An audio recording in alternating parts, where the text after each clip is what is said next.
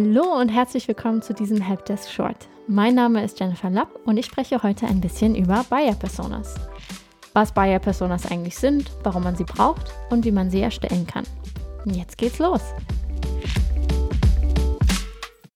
Marie, die Marketerin, IT-Tom oder Bob, der Gärtner. Wisst ihr, wer eure Buyer Personas sind? Und wie gut kennt ihr sie? Bei Buyer Personas oder auch Marketing Personas genannt, handelt es sich um fiktive, verallgemeinerte Darstellungen eurer idealen Kunden. Personas helfen uns, unsere idealen Kunden kennenzulernen, uns mit ihnen vertraut zu machen und sie uns als echte Menschen vorzustellen. Buyer Personas helfen uns auch, unsere potenziellen Kunden besser zu verstehen. Das ermöglicht uns Marketern, unsere Inhalte, Marketingbotschaften, die Produktentwicklung und Dienstleistungen genau auf unsere idealen Kunden abzustimmen. Vielleicht wissen wir zum Beispiel, dass eine unserer Zielgruppen Personen im Pflegebereich sind.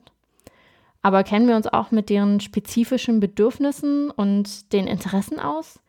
Wie sieht der typische Lebenslauf dieser Menschen eigentlich aus? Um das herauszufinden, brauchen wir sehr detaillierte Buyer-Personas. Je nach Unternehmen können wir nur eine, zwei oder vielleicht sogar zehn oder zwanzig Buyer-Personas haben. Wenn ihr gerade erst damit anfangt, Buyer-Personas zu erstellen, dann reicht es, wirklich klein anzufangen. Später könnt ihr dann immer noch weitere Buyer-Personas erstellen. Wie verwenden wir Personas im Marketing? Grundsätzlich helfen uns Personas dabei, Inhalte und Marketingbotschaften zu erstellen, die unser Zielpublikum ganz gezielt ansprechen. Wir können damit unser Marketing an unterschiedliche Zielgruppensegmente anpassen und dementsprechend personalisieren. Anstatt also dieselbe Lead-Nurturing-E-Mail an alle Kontakte in unserer Datenbank zu schicken, können wir eine Segmentierung nach diesen Buyer-Personas vornehmen und unsere Botschaft auf die jeweiligen Informationen zuschneiden, die uns eben über diese Persona vorliegen. Unsere Buyer-Personas helfen uns außerdem dabei, die Inhalte gezielt den einzelnen Lifecycle-Phasen zuzuordnen. Das heißt, wie weit eine Person in ihrem Verkaufsprozess fortgeschritten ist. Wie erstellt man Buyer-Personas?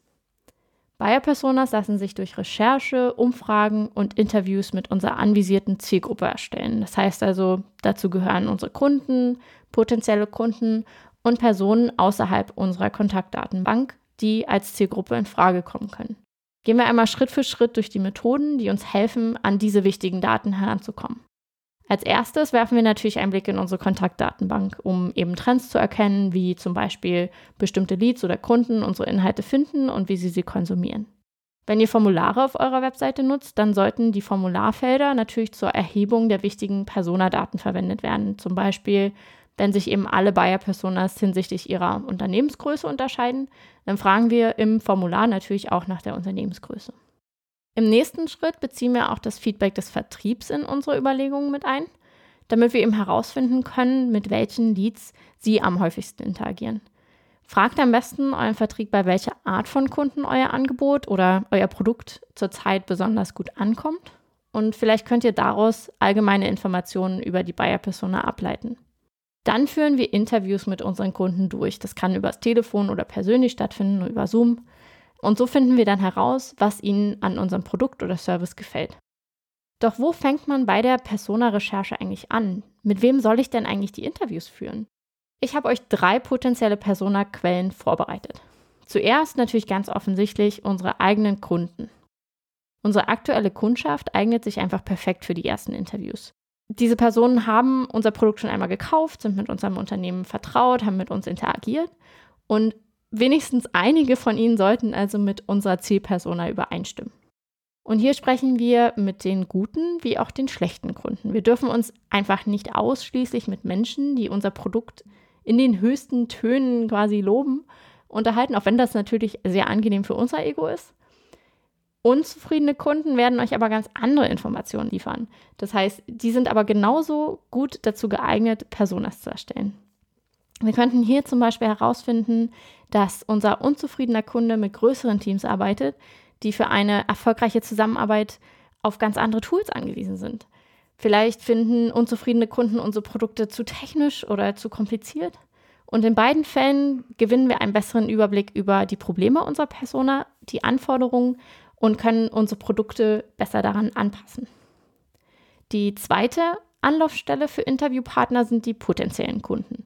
Natürlich sollten wir auch Interviews mit Personen führen, die unser Produkt noch gar nicht gekauft haben und unser ne Unternehmen eben noch nicht so gut kennen.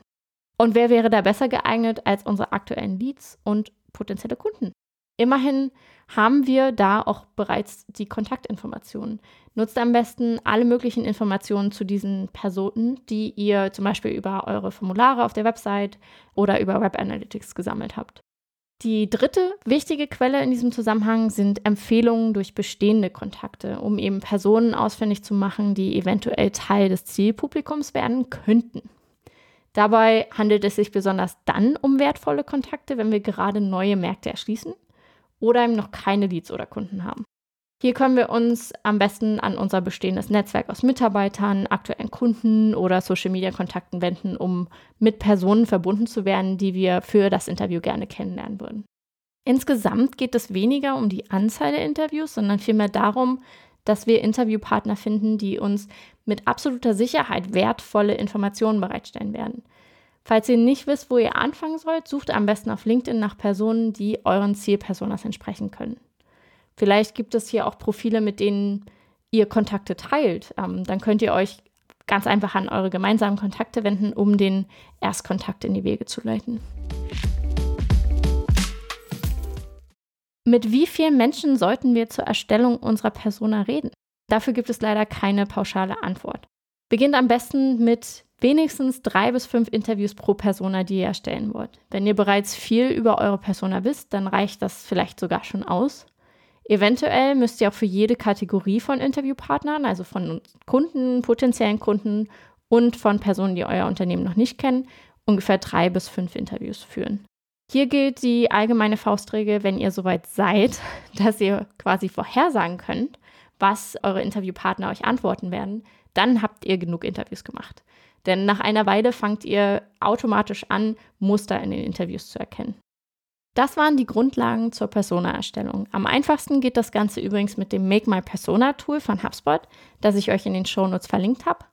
Hier könnt ihr Stück für Stück die wichtigsten Infos zu eurer Persona ausfüllen und eurer Marketing Mary, eurem IT Tom oder Bob ein Gesicht geben. Dazu gibt es auch noch einen Leitfaden mit den wichtigsten Interviewfragen, die ihr euren Persona stellen solltet. Und ihr findet das Ganze unter hubspot.de slash más minus persona.